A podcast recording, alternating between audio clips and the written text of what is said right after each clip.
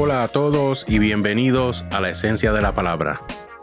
Durante este episodio estaremos continuando nuestra jornada a través del libro de Mateo y continuaremos la segunda parte del primer capítulo comenzando en el verso 18. Así que prepárese para explorar con nosotros la esencia de la palabra.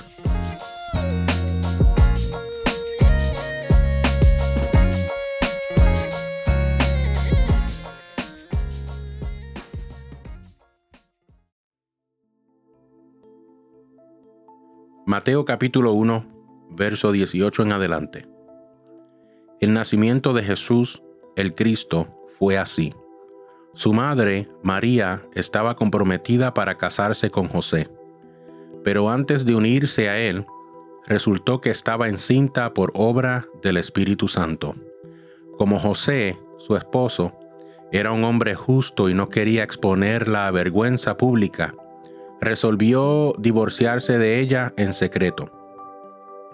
Pero cuando él estaba considerando hacerlo, se le apareció en sueños un ángel del Señor y le dijo, José, hijo de David, no temas recibir a María por esposa, porque ella ha concebido por obra del Espíritu Santo. Dará a luz un hijo y le pondrás por nombre Jesús, porque él salvará a su pueblo de sus pecados. Todo esto sucedió para que se cumpliera lo que el Señor había dicho por medio del profeta. La Virgen concebirá y dará a luz un hijo, y lo llamarán Emanuel, que significa Dios con nosotros. Cuando José se despertó, hizo lo que el ángel del Señor le había mandado y recibió a María por esposa pero no tuvo relaciones conyugales con ella hasta que dio a luz un hijo a quien le puso por nombre Jesús. De las cuatro biografías de Jesús, dos contienen información acerca de la familia de Jesús y de su nacimiento. Son Mateo y Lucas. Esta sección del primer capítulo comienza con la palabra nacimiento esta palabra nacimiento, al igual que en el verso 1, en el previo episodio, eh, se usa la palabra genealogía. Y la palabra griega que se usa para genealogía es la palabra génesis. Esta palabra nacimiento también es la palabra griega génesis. Esto quiere decir que Mateo va a comenzar la historia del comienzo o el origen de Jesús. Primero hablando de antepasados, en el verso 1 al 17, y ahora contando la historia de José y María.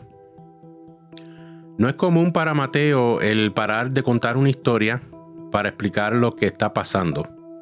Mateo casi siempre presenta las historias, enseñanzas y mensajes de Jesús y constantemente deja la tarea en nuestras manos de tratar de resolver lo que vamos a hacer con la información que hemos recibido.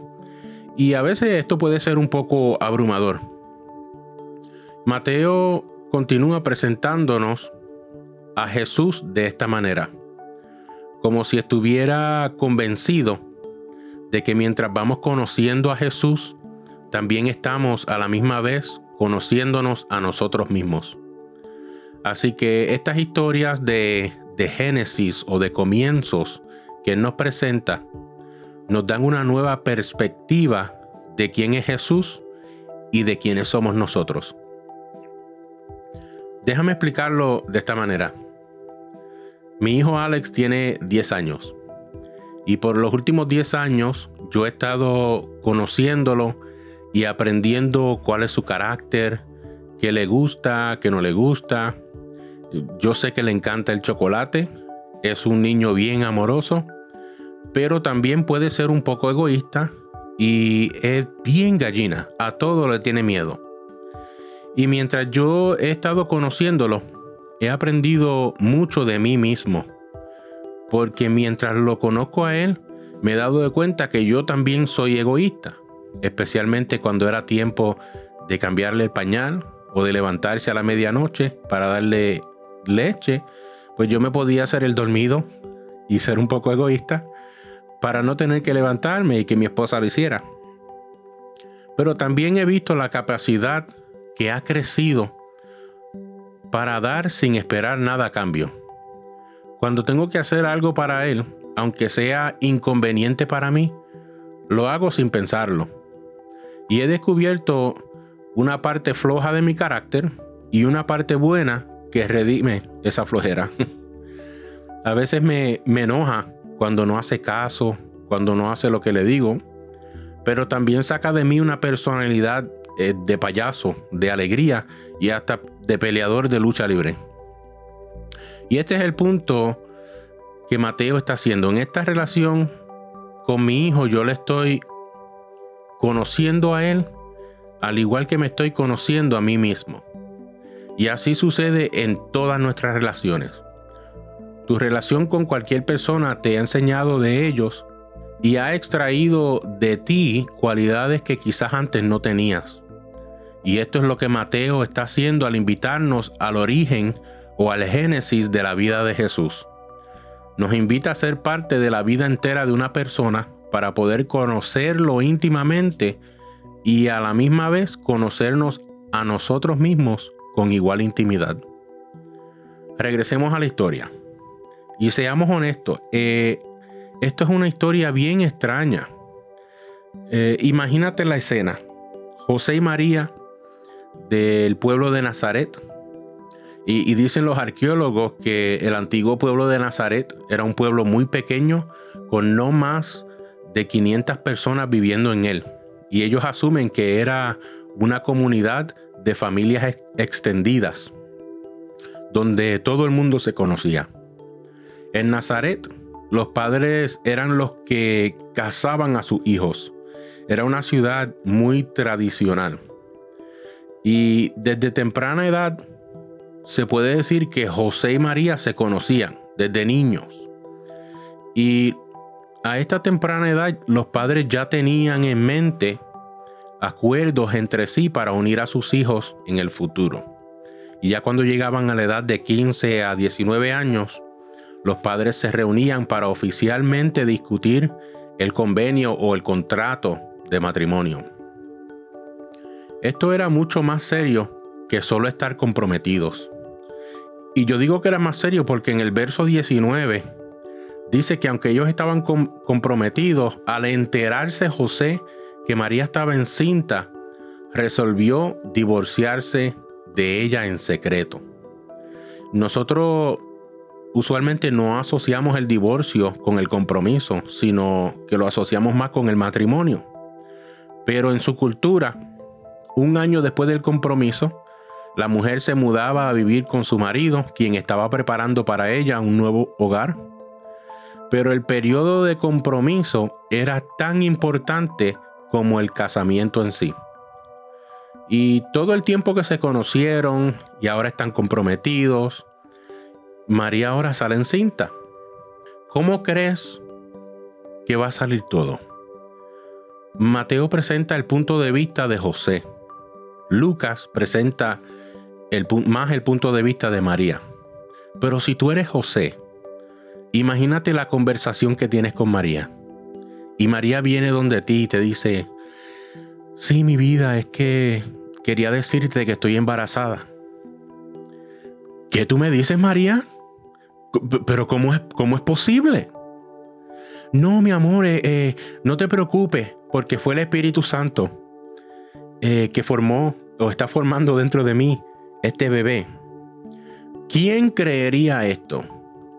Y, y, es obvio que ni José mismo lo creyó, porque dice que ya había resuelto divorciarse de ella.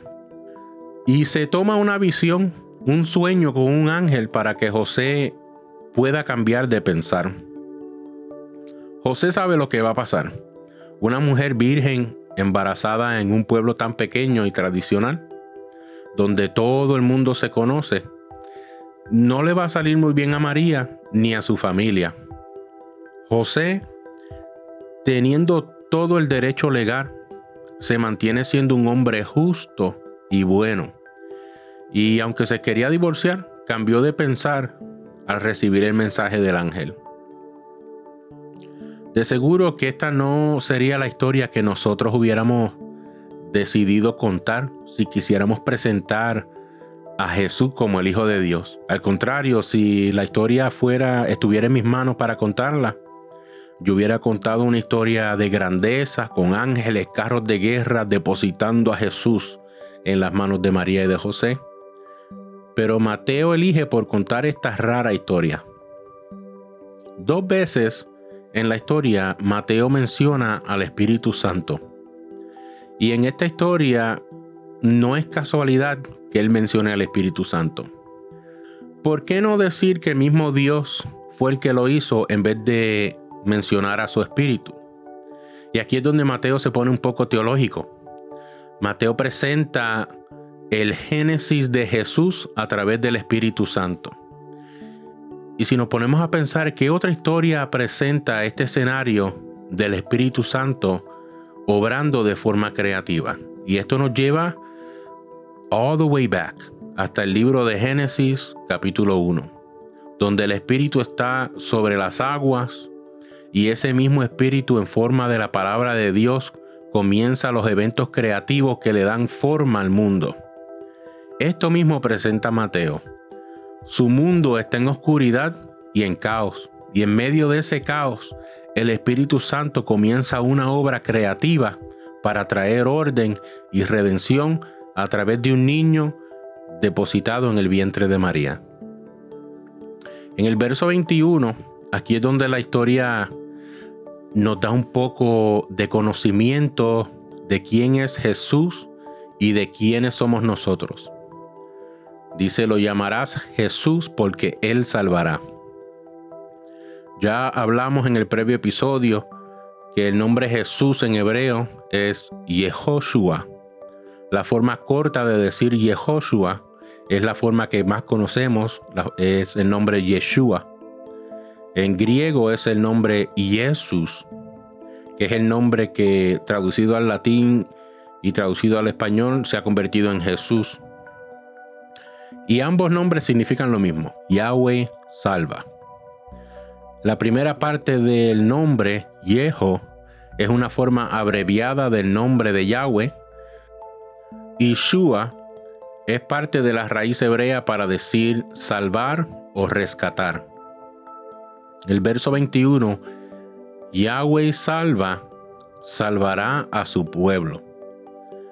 Mateo nos muestra que el significado de su nombre nos da su identidad y su propósito. ¿Quién es este humano que no tiene padre, que fue creado por el Espíritu y que se llama Yahweh Salva? Esta es la primera afirmación que da Mateo de quién es Jesús. Porque solo Dios no tiene padre, solo Dios crea por su Espíritu y solo Dios salva. Y Él salvará a su pueblo, quién es su pueblo. Nosotros preferimos que diga que va a salvar a todo el mundo. Pero en este verso su pueblo es la familia de Abraham, la familia de Israel, como menciona la genealogía hace unos versos atrás. ¿Y de qué lo salva? Dice de su pecado.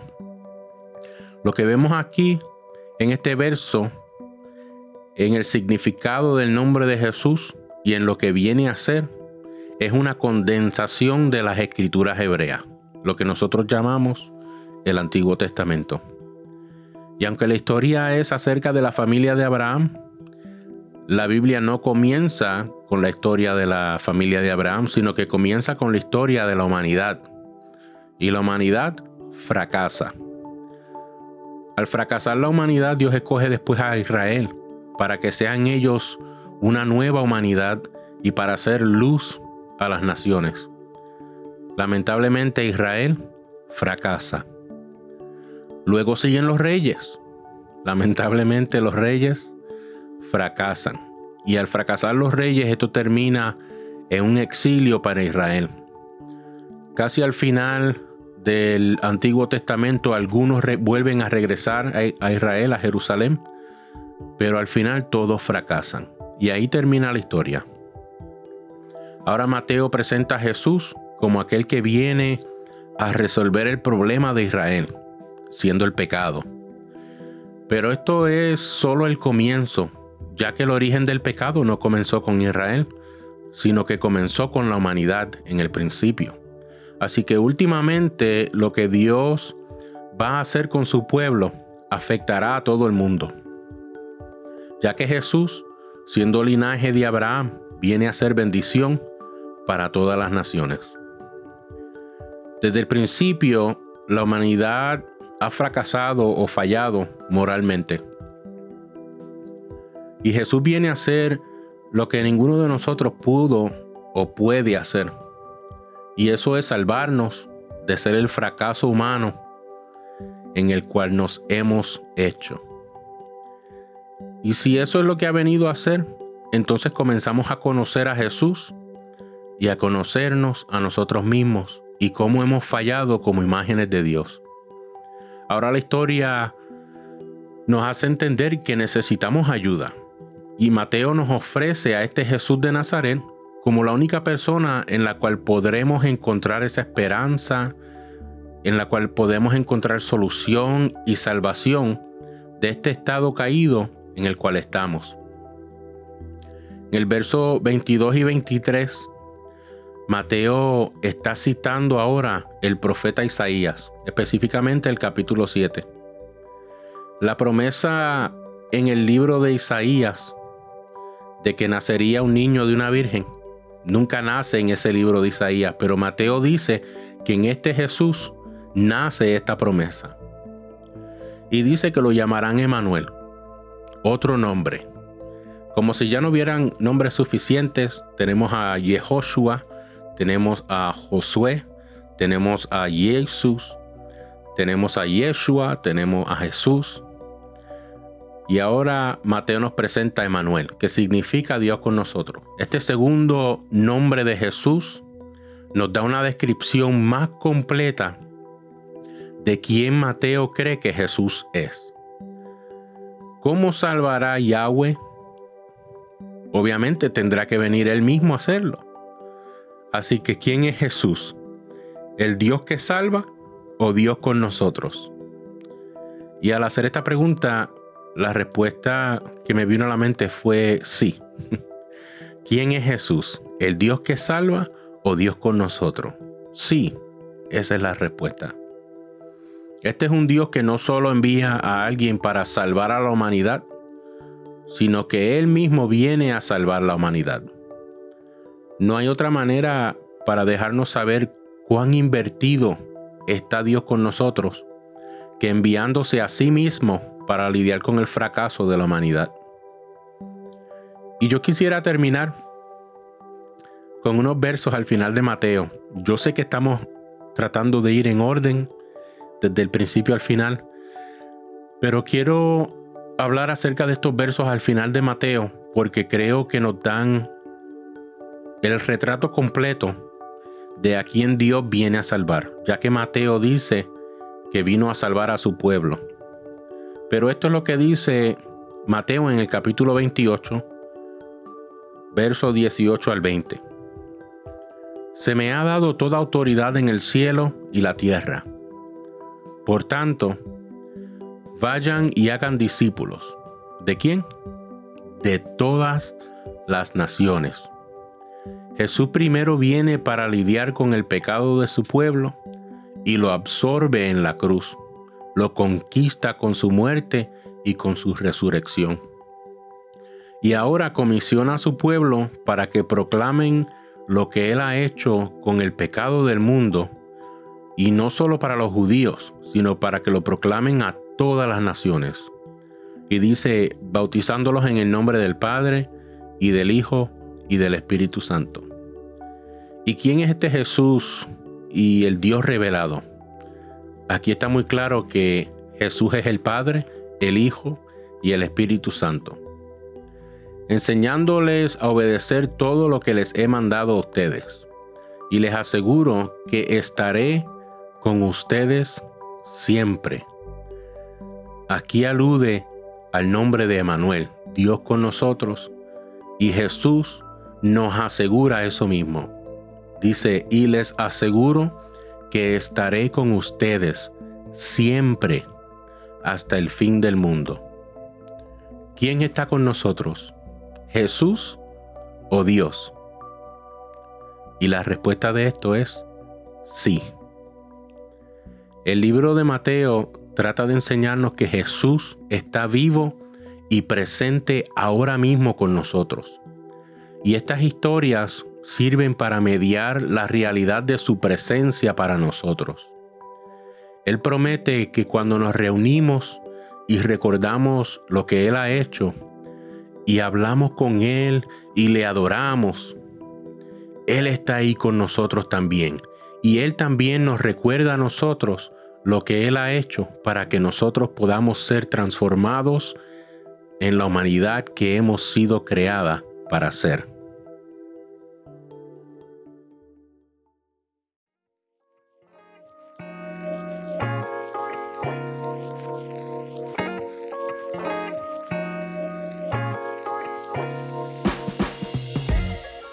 Aquí concluimos el primer capítulo del libro de Mateo y continuaremos la jornada a través del libro de Mateo comenzando en el capítulo 2 en nuestro próximo episodio. Gracias a todos ustedes por explorar con nosotros la esencia de la palabra.